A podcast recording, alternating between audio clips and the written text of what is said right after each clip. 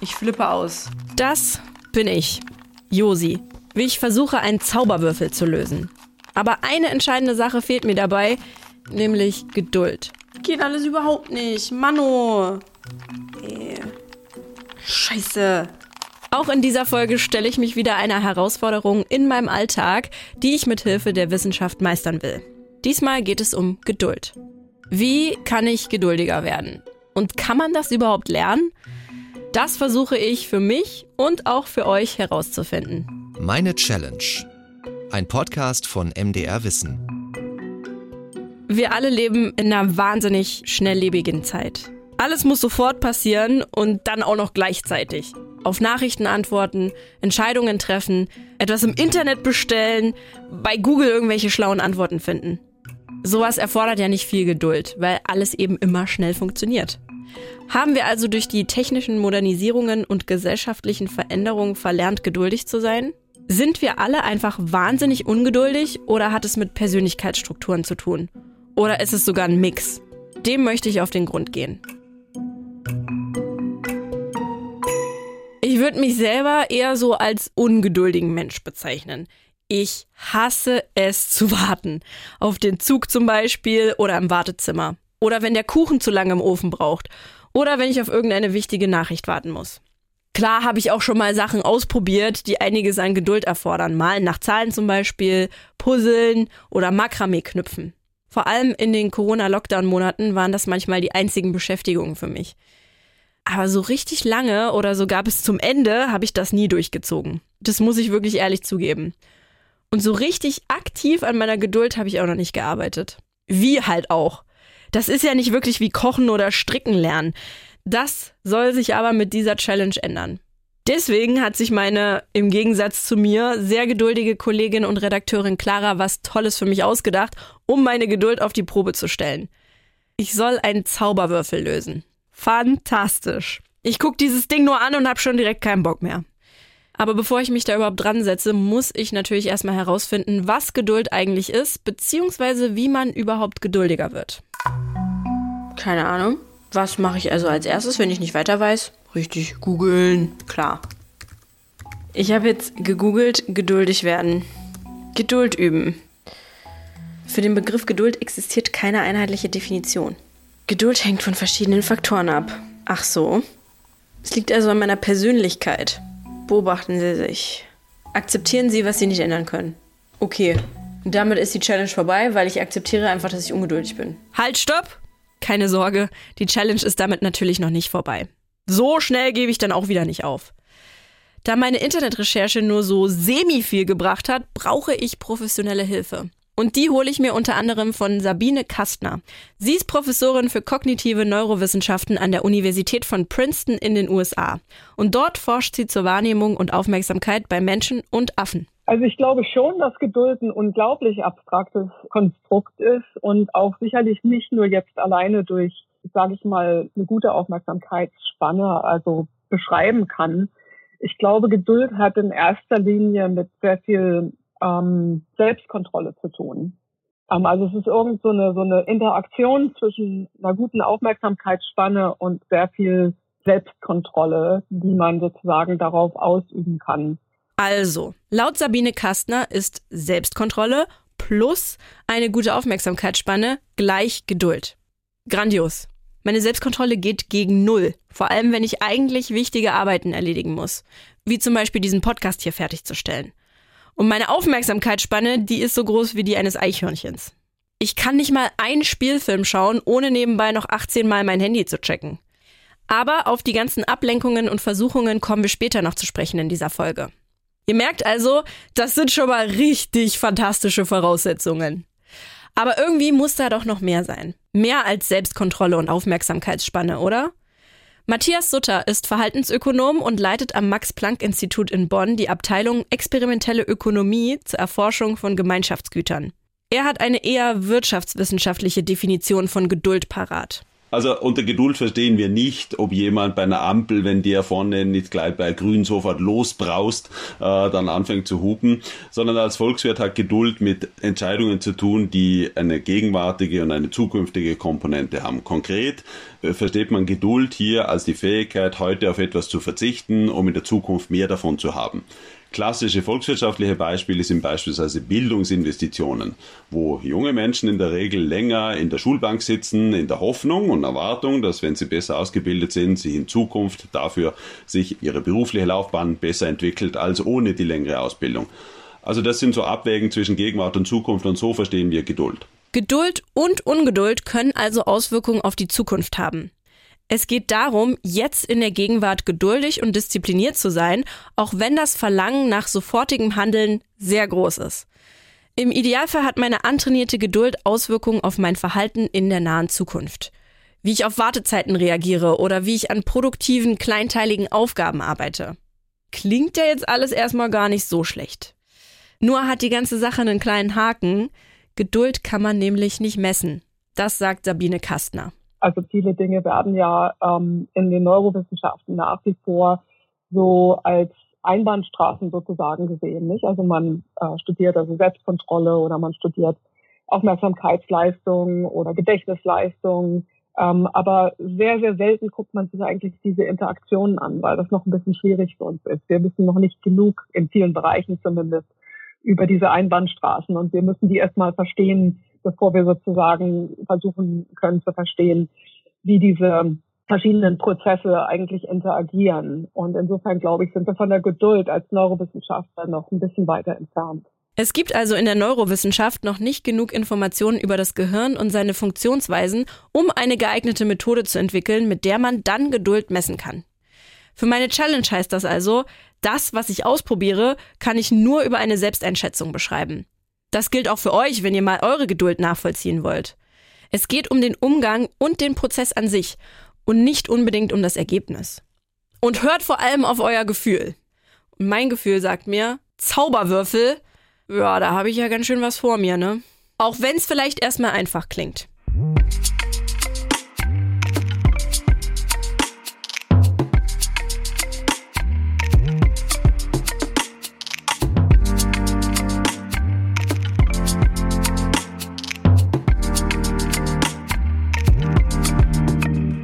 Meine Geduld wollen wir also anhand eines Zauberwürfels testen. Der verlangt nämlich etwas Taktik und Zeit, um ihn zu lösen. So ein Zauberwürfel habt ihr 100 pro alle schon mal gesehen. Sechs bunte Flächen mit jeweils neun Steinchen. Er wurde in den 70er Jahren vom ungarischen Bauingenieur und Architekten Erne Rubik erfunden. Deswegen heißt er auch Rubik's Cube. Angeblich braucht man nie mehr als 20 Züge, um ihn zu lösen. Das klingt ja fast schon machbar. Trotzdem bleibt natürlich die Frage, wie viel Geduld braucht man, um das zu können? Also der Weltrekord beim Zauberwürfellösen liegt bei 3,47 Sekunden. Das nennt man dann Speedcubing.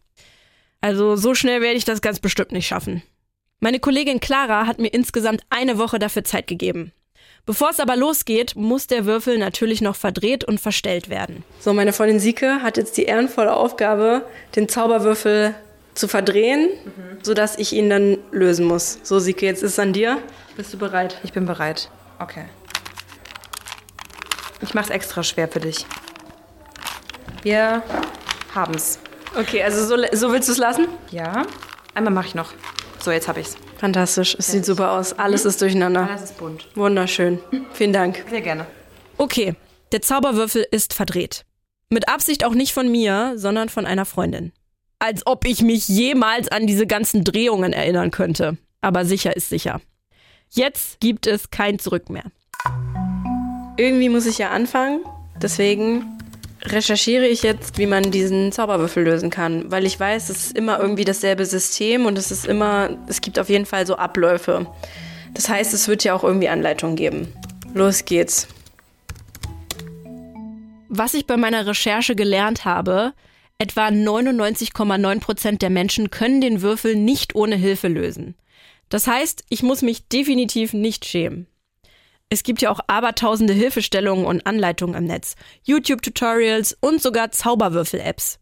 Diese Apps sind zwar cool, denn dort kann man seinen eigenen Würfel von jeder Seite so abfotografieren und bekommt direkt eine passende Anleitung zur Lösung ausgespuckt, aber nee, das wäre ja totaler Beschiss und komplett an der Challenge vorbei. Ich will ja meine Geduld trainieren. Deswegen stelle ich mich der Herausforderung und verzichte auf die Apps und arbeite stattdessen mit schriftlichen Anleitungen und den YouTube-Tutorials. Und tausche damit quasi bequem gegen lästig. Das ist aber gar kein schlechter oder falscher Weg, findet zumindest Verhaltensökonom Matthias Sutter. Zum Beispiel auch das wird heutzutage häufig verwendet, dass man sagt, lieber Matthias, willst du was Lästiges heute tun oder willst noch mehr Lästiges in der Zukunft machen. Irgendwie überleg mal, was du wirklich haben möchtest. Äh, bist geduldig. In diesem Fall wäre die Geduld, das auf sich zu nehmen, praktisch, dass man es gleich macht, auch tatsächlich. Also diese Selbstkontrolle auszuüben und nicht in die Zukunft das hinein zu verschieben. Es ist das gute alte Sprichwort, das wir alle kennen. Was du heute kannst besorgen, das verschiebe nicht auf morgen. Da haben wir es wieder. Das Abwägen zwischen Gegenwart und Zukunft. Heute fleißig und geduldig sein und morgen die Früchte dafür ernten. Also, heute mich durch diese kompliziert klingenden Anleitungen durcharbeiten und morgen den Zauberwürfel komplett lösen. Also jetzt mal so grob heruntergebrochen. Aber bitte halt auch nicht die Selbstkontrolle und die gute Aufmerksamkeitsspanne vergessen.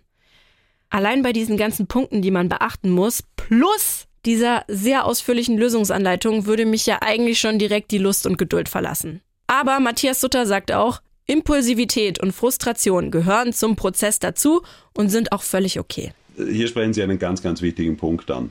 Und das wird manchmal auch missverstanden, leicht, wenn ich das hohe Lied der Geduld singe. Also Geduld ist ja besonders wichtig bei den Sachen im Leben, die uns wichtig sind. Was ist das? Beziehungen in der Regel, Ausbildung, alles was mit Beruf zu tun hat, kann Karriere sein. Und da muss man einen langen Atem haben, dass man dranbleibt und die Dinge also nicht nur lang macht, aber dann am Schluss auch trotzdem noch zu einem Ende führt. Nach vielen Jahren, wenn die Motivation irgendwie, man fängt immer lieber Neues an, als das etwas, was man vor zehn Jahren schon begonnen hat. Und das heißt aber nicht, nehme ich mich jetzt an der eigenen Nase, dass man nicht auch mal ungeduldig werden kann beim Zusammenbauen eines IKEA-Möbelstückes und das zeigt aber eigentlich, worauf es ankommt, sind wirklich die großen Dinge. Und dort ist Geduld eine Haltung, dass man nicht aufgibt, dass man kleine Ziele sich setzen kann, um Schritt für Schritt vorwärts zu kommen, dass man mit Frustrationen umgehen kann, denn nicht jeder Schritt ist immer ein erfolgreicher Schritt. Manchmal macht man leider einen Schritt rückwärts. Geduld ist eine Entscheidung, eine Einstellung, eine Haltung. Also sagt zumindest Matthias Sutter. Ich übertrage das mal auf meinen Zauberwürfel. In meinen schlauen Internetanleitungen stehen verschiedene Etappen, die ich erreichen soll. Erst fünf weiße Flächen, angeordnet wie ein Kreuz, die erreicht werden müssen, und dann danach eine ganze weiße Fläche. Das passt doch ganz gut, damit habe ich ein erstes kleines Ziel, das ich versuche zu erreichen. Ja, ich glaube, ich hab's. Ich glaube, ich hab's gecheckt. Haha. oh mein Gott. Jawollo. Nope. Das war zu schön, um wahr zu sein. Was fehlt hier noch? Es hat so gut funktioniert. Es sind auch alle. Fuck. Warum hat das gerade eben funktioniert und vorher nicht? Oh, fuck.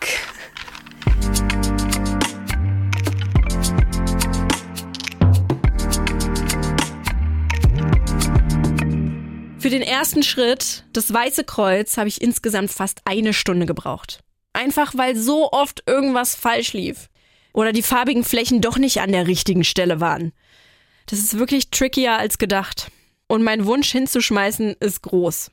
Mir fehlen so die Erfolgserlebnisse und Glücksmomente. Aktuell fühlt es sich noch sehr nach Anstrengung und Arbeit an. Also all das, was ich auch aus meinem normalen Alltag kenne, wenn ich eigentlich konzentriert und effizient arbeiten müsste. Social Media, E-Mails, WhatsApp-Nachrichten, Besprechungen, Videocalls, lustige Katzenvideos, alles ist irgendwie wichtiger und spannender als dieser Zauberwürfel. Vera Starker ist studierte Wirtschaftspsychologin und Unternehmensberaterin und hat in einer Studie untersucht, was all die Unterbrechungen im Job eigentlich ein Unternehmen so kosten.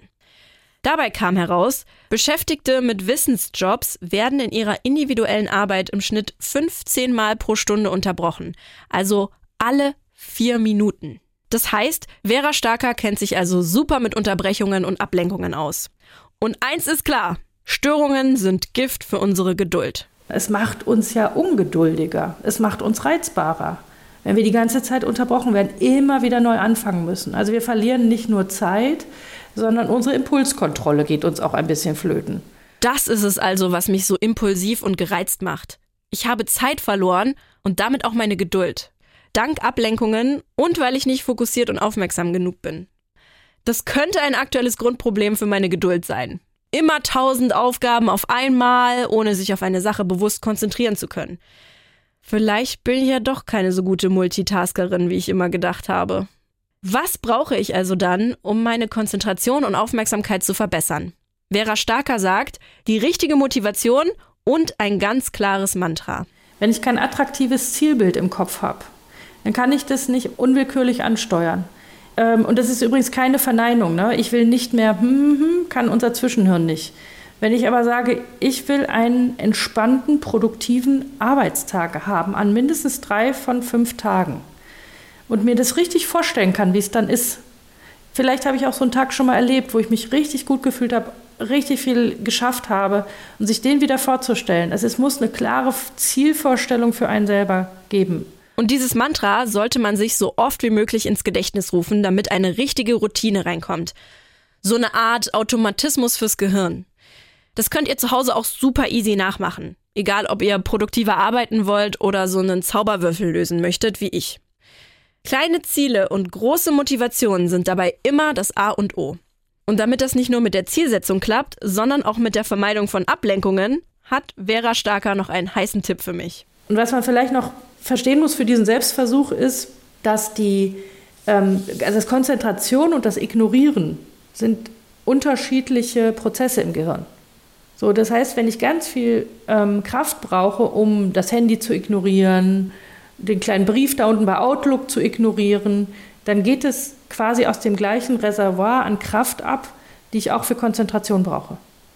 Wenn ich es mir also leichter machen will mit diesem Selbstversuch, dann würde ich sagen, das Handy wirklich tief in der Tasche verbuddeln, Outlook ausmachen, also möglichst reizarmut herzustellen, dass ich nicht viel Kraft fürs Ignorieren brauche. Umso mehr Kraft habe ich für die Konzentration übrig machen Sie es ein bisschen leichter, indem Sie Impulse ausschalten, die auszuschalten sind. Dann tricksen wir das so ein bisschen aus. Okay, ich fühle mich einigermaßen gut versorgt mit Tipps. Jetzt wollen wir doch mal schauen, ob sich das bei meinem Zauberwürfel irgendwie auswirkt. Also wird das direkt ausprobiert. So, was ich von Vera Starker gelernt habe, ist, erstens die ganzen Ablenkungsquellen eliminieren und reduzieren. Das heißt, das Schlimmste ist bei mir mal das Telefon. Deswegen stelle ich jetzt hier einen Fokus ein. Der Fokus ist nicht stören. Einstellung. So, Fokus ist jetzt eine Stunde eingestellt. Hier wird nichts gestört. Jetzt packe ich das Handy noch weg, damit es auch wirklich weg von mir ist.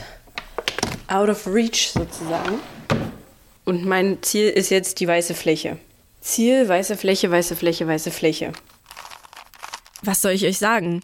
Beim Handy so einen Modus einzustellen und es in eine Schublade zu packen, hat echt funktioniert. In der Zeit, in der ich versucht habe, die weiße Fläche zu lösen, habe ich auch nur maximal drei WhatsApp-Nachrichten verpasst, die nicht mal sonderlich wichtig waren. Ich war deutlich konzentrierter und fokussierter. Und das mit dem Mantra hat mir sehr gut gefallen, denn dadurch habe ich nochmal richtig Motivation und Ansporn bekommen. Auch bei diesem Schritt musste ich ein paar Mal zurückgehen und wieder von einer früheren Stelle anfangen, aber dann habe ich sie, die weiße Fläche. Alle neun weißen Fältchen sind beieinander. Nach Schritt 1, dem weißen Kreuz, ist jetzt Schritt 2, die komplette weiße Fläche geschafft. Je länger man diesen Würfel bedient, desto mehr versteht man auch so räumliches Denken. Und das ist richtig cool. Also wenn mein Gehirn danach schlauer ist nach dieser Challenge, dann freue ich mich. Geduld kann Spaß machen und Erkenntnisse bringen. Wow, das hätte ich jetzt auch nicht gedacht.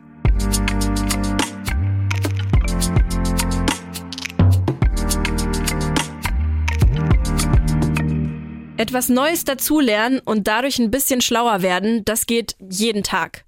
Neue Informationen, Gedanken, Lehren etc. Aber da frage ich mich ja direkt, kann ich Geduld auch lernen? Oder ist das einfach schon von Kindheit an festgelegt, wie geduldig ich bin und werde? Verhaltensökonom Matthias Sutter sagt, dass Geduld mit dem Elternhaus und der Erziehung zusammenhängt und bei Kindern im Kindergartenalter noch deutlich ausgeprägter ist als bei Älteren. Da sehen wir sehr viel, das äh, finden auch praktisch alle anderen Studien, die ich kenne, dass da so in den ersten fünf, sechs, sieben Jahren des Lebens relativ viel noch passiert.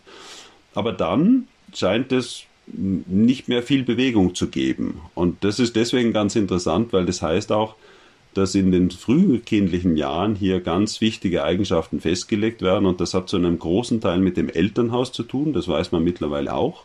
Also geduldigere, selbstkontrolliertere Eltern haben geduldigere und selbstkontrolliertere Kinder. Das hat äh, viel mit Vorleben zu tun, mit Haltungen, die man auch vermittelt. Das hat vermutlich auch mit genetischen Veranlagungen zu tun, aber dazu wissen wir zu wenig. Da gibt es noch keine wirklich gut belastbaren Erkenntnisse, aber ich vermute, da wird ja irgendwo auch was damit äh, zusammenhängen. Aber es ist insbesondere auch das Vorbild geben und einfach, wie man an Dinge herangeht, die man nicht gleich lösen kann. Okay, ich gehe jetzt mal ganz kurz in mich und meine Geschichte. Meine Eltern waren das absolute Gegenteil voneinander. Meine Mutter eher streng, selbstreguliert und gefasst, mein Vater dagegen sehr impulsiv, emotional und ungeduldig. Ich hatte also beides zu Hause. Mit meiner Mutter habe ich aber deutlich mehr und intensiver Zeit verbracht. So selbstkontrolliert wie sie bin ich aber bei weitem nicht. In vielen Aspekten könnten wir wirklich kaum unterschiedlicher sein. Sie würde bestimmt total ruhig und analytisch diesen Zauberwürfel lösen. Ich dagegen neige dazu, zu verzweifeln und zu schnell aufzugeben. Also mit dieser Theorie komme ich gerade nicht weiter. Heißt das jetzt, dass für mich jede Hilfe zu spät kommt? Ich einfach akzeptieren muss, dass ich durch eventuelle Gene und Erziehung nicht geduldig bin und dass es total ausgeschlossen ist, Geduld noch im späteren Alter zu lernen? Nein, nein, nein, nein nichts ist ausgeschlossen. Äh, was wir aber sehen, einfach in großen Stichproben, ist, dass wirklich besonders in der Jugend sehr viel passiert. Dass sich da viel ändert, dass da Geduld gelernt werden kann, sehr schnell, spielerisch wahrscheinlich auch, vom Abschauen von anderen beispielsweise. Äh, und im Erwachsenenalter wird es einfach mühsamer, weil wir dann meinetwegen schon 25, 30 Jahre unsere täglichen äh, Entscheidungsroutinen haben und uns angeeignet haben. Und es ist, glaube ich, nichts schwerer, als wie sich selber zu ändern, weil man einfach äh, ja, seine ganze Geschichte mitträgt und nicht von einem Tag auf den anderen alles plötzlich anders macht. Laut Matthias Sutter gibt es also noch Hoffnung. Klar, eigentlich gilt, je früher, desto besser. Aber habt ihr euch noch nie selbst überrascht mit etwas, von dem ihr dachtet, das kriegt ihr nicht hin? Na also, ich hole mir jetzt noch ein paar zusätzliche Tipps aus diesem schlauen Internet. Dankbarkeit, Willensstärke, Gelassenheit. Also Dankbarkeit habe ich jetzt schon mega oft gehört. Willensstärke lässt sich am besten trainieren, indem du dir stets sagst, dass du allein über dein Lebensglück entscheidest. Hm. Der letzte Punkt lautet Gelassenheit. Das bedeutet, dass du das Leben akzeptierst, wie es im Moment ist. Fokussiere dich auf die Gegenwart. Ah, diese Punkte sind alle so schwammig und so allgemein. Ich bin jetzt schon ungeduldig, geduldiger zu werden. Ihr merkt schon, weder Geduld noch Internetrecherchen sind meine großen Stärken. Aber auch Wirtschaftspsychologin und Unternehmensberaterin Vera Starker sagt, dass man Geduld und Konzentration üben kann. Also das Gehirn ist ja kein Muskel, aber man kann das so ein bisschen vergleichen damit, ähm, wenn wir auf Sprints trainieren. Ja, wenn ein Muskel auf Sprint trainieren, dann ist es ein anderer Muskel, als wenn wir auf Marathon trainieren. So, und unser Gehirn ist eben auf Sprints trainiert, auf viele Impulse in kurzer Zeit. Das heißt, das Gehirn sucht sich, fängt an, die, sich die Unterbrechung zu suchen. Ach, ich check mal kurz meine E-Mails. Ach, ich check mal kurz Social Media. Ja, das kommt ja nicht aus dem Himmel, dieser Impuls, sondern der kommt aus uns selber heraus.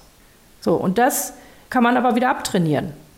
Und wir wollen ja jetzt alle nicht ins Kloster gehen und acht Stunden da sitzen wie Buddha, aber in der Abwechslung von, es gibt diese zwei Stunden am Tag und dann darf wieder Remi-Demi sein, aber bitte produktiv, ist es eigentlich die perfekte Mischung. Und ich trainiere meine Konzentration und Geduld eben mit diesem Zauberwürfel. Und zwar explizit ohne Social Media, ohne E-Mails und ohne WhatsApp-Nachrichten, sondern immer schön mit Handy auf Stumm und in einer Schublade verstaut. Das schreit doch nach Schritt 3, oder? Die zweite Reihe lösen. Also, stellt's euch kurz vor, dieser Würfel besteht ja aus sechs Flächen und insgesamt drei Reihen mit jeweils drei Steinchen.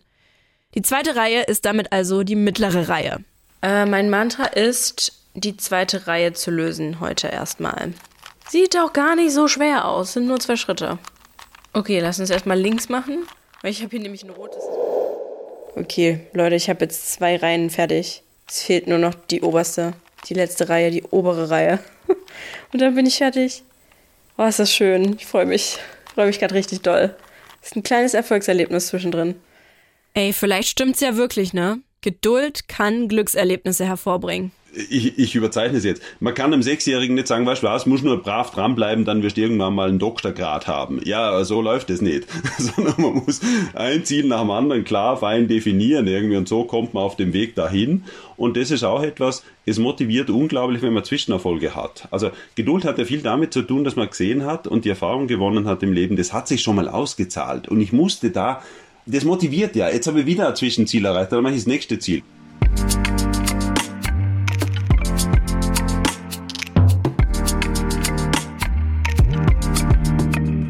Ich habe ein kleines Hoch, Leute. Jetzt wirklich, ohne Mist. Ich hätte diesen Zauberwürfel gerne am Anfang heimlich gegen einen anderen eingetauscht. So einen fertig gebauten. Aber mittlerweile habe ich richtig Blut geleckt. Durch die kleinen Zwischenerfolge, die Matthias Sutter auch benannt hat, ist meine Motivation gestiegen. Jetzt will ich das auch zu Ende bringen.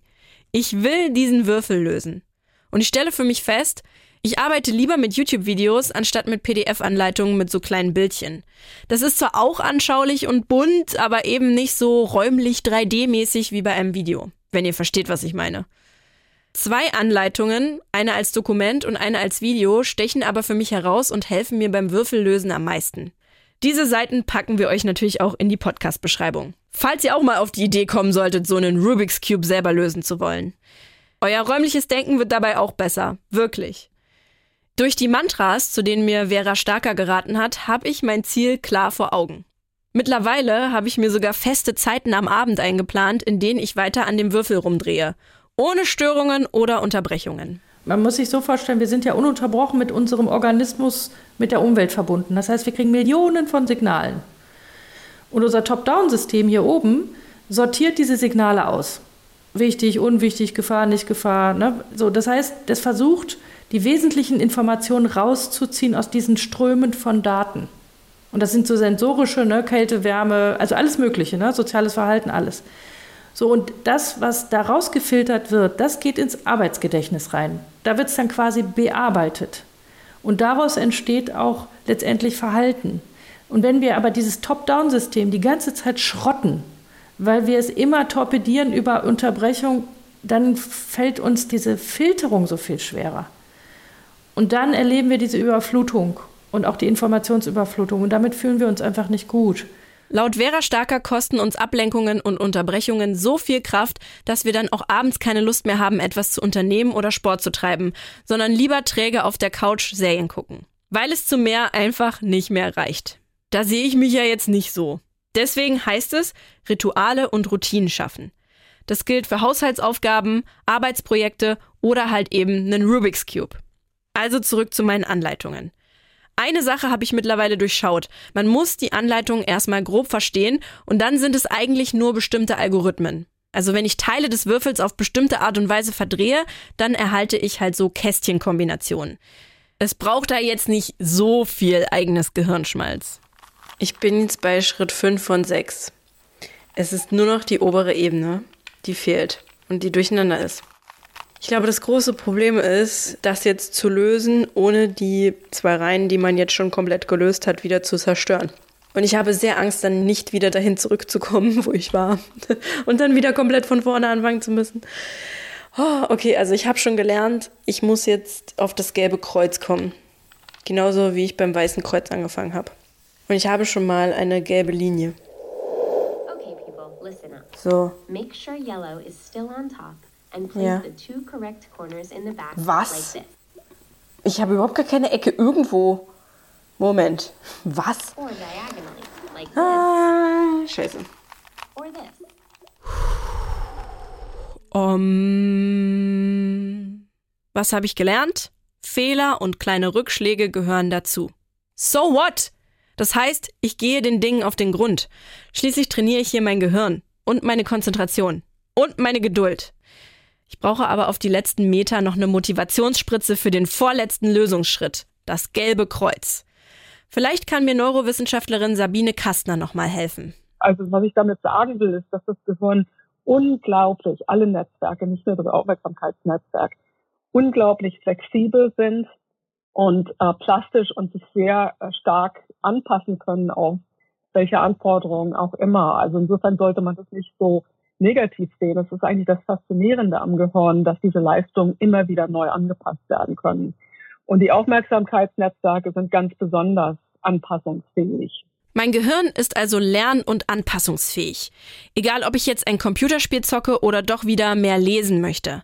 Das Gehirn kann sich darauf einstellen und daran gewöhnen. Übrigens funktioniert das, laut Sabine Kastner, auch mit ganzen Generationen. Das Gehirn passt sich an unsere Lebensumstände an. Früher gab es Pferde, jetzt Autos. Früher wurde draußen mit Bällen gespielt, heute werden Computerspiele gezockt. Das heißt aber nicht, dass bei der Aufmerksamkeitsleistung etwas verloren geht, sondern dass das immer wieder neu angepasst wird. Faszinierend, oder? Ich würde mir jetzt wünschen, dass sich mein Gehirn an etwas mehr räumliches und logisches Denken anpasst, damit wir auch diesen allerletzten Schritt zusammen schaffen. Die gelbe Fläche und damit die Fertigstellung des Zauberwürfels. Was denkt ihr?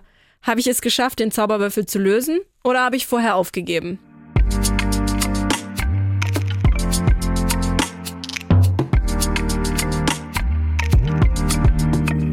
Okay, was sagt diese Anleitung? Zunächst hält man Ausschau nach Scheinwerfern, das heißt nach zwei Ecken, bei denen die Farben auf einer Seitenfläche übereinstimmen. Ah ja, ja, ja, ja, ja, habe ich, habe ich, habe ich, habe ich. Guck mal, grün und orange. And all four corners are in the right place. Then move on to stage six, part two. So. Okay, people, listen. right. Right. Up inverted. Up inverted. Ha, ha, ha. Nein.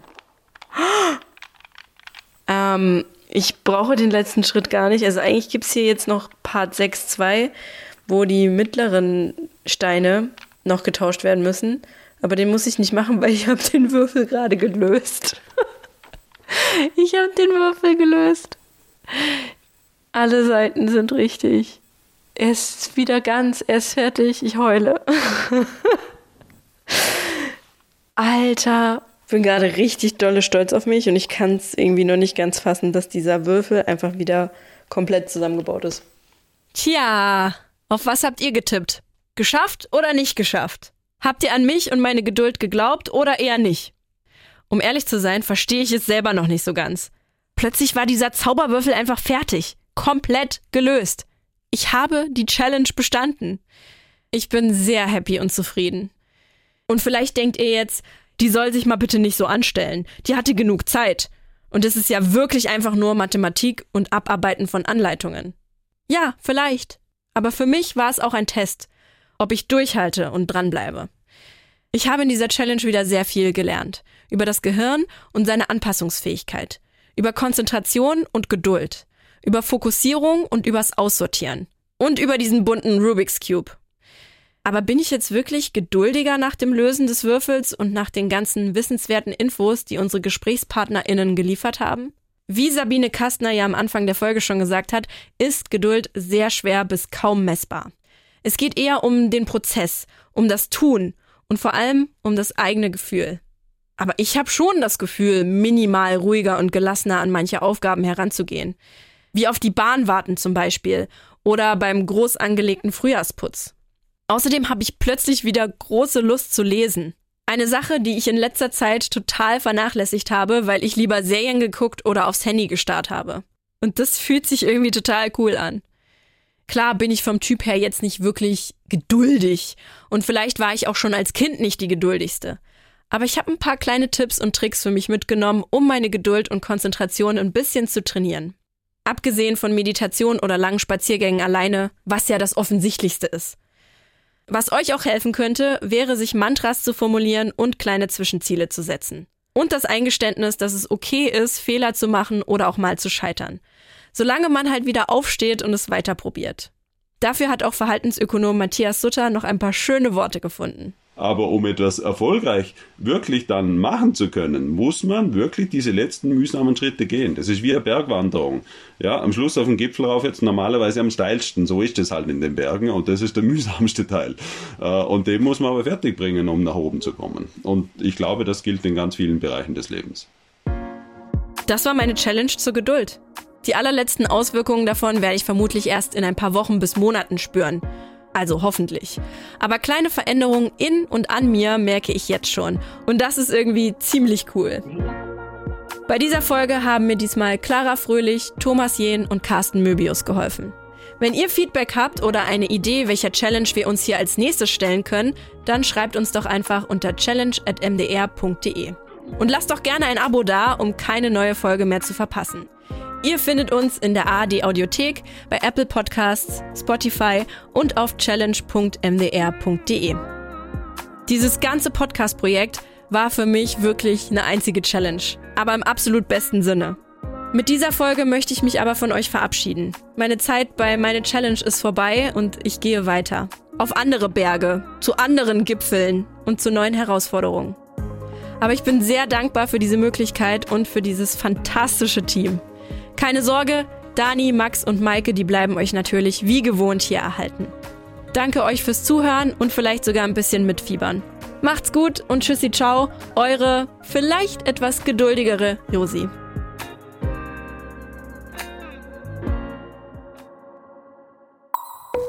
Das war Meine Challenge, ein Podcast von MDR Wissen.